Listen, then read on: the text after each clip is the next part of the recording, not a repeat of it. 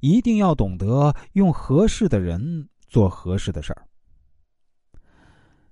一个多么好的计划，怎么执行起来却出现这样的结果？哎，他看起来能胜任这项工作，为什么到头来搞得一团糟？呃，要是当初换某某某来负责这个项目，现在就不用仓促救火了。我们经常听到一些管理者发出这样的抱怨：计划执行失败，仓促调人救火，项目资金浪费，让他们身心陷入疲惫之中。但是啊，怪人不如行己，细究起来，其实是他们在用人上犯了错误，忽略了让合适的人做合适的事儿的用人准则。作为一个企业或团队的领导者，无论你管理着多少人，如果忽略或者背弃了这一准则，那么你做起工作来一定非常累，而且也非常费心。被誉为世界第一 CEO 的杰克韦尔奇是这样评价这一准则的：“他说，让合适的人做合适的事儿，远比开发一项新战略更重要。这一宗旨适用于任何企业。”他深有感触的回忆说。我在办公室做了这么多年，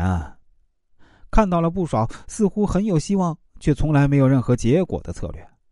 我们曾经有过一个关于超音速的很好的计划，但是啊，直到我们找到一位这方面的专家，才使得这个计划得以实施。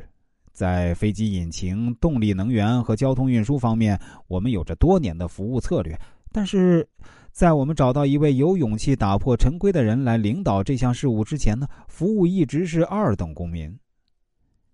联想控股总裁柳传志则这样说：“如果有一个项目，首先要考虑有没有人来做，如果没有人来做，那就要放弃，这是一个必要条件。”这些顶尖级的管理者都明白一个道理：人选比人才更重要，合适的人比合适的项目更排前。即使你有世界上最好的项目，有世界上最好的策略，而且具备充裕的物力支持，但是如果没有合适的人去执行、去施展这种策略，只会光开花而不结果，项目会难以成功。当你坚持让一个并不合适的人去执行一项正确的策略时，你会发现事情并不如你期望的那样发展。通常，他们不是成功，而是泥潭。此时，身为管理者的你不得不为你错误的用人方式买单，变成救火小队长，被引发的种种问题搞得手忙脚乱，也难以挽回损失。据说，美国一家化学公司曾遇到一个很好的扩展机会，他们准备在发展中国家开设一家分厂。经过严格的选址考察后，他们决定将这个分厂设在印度。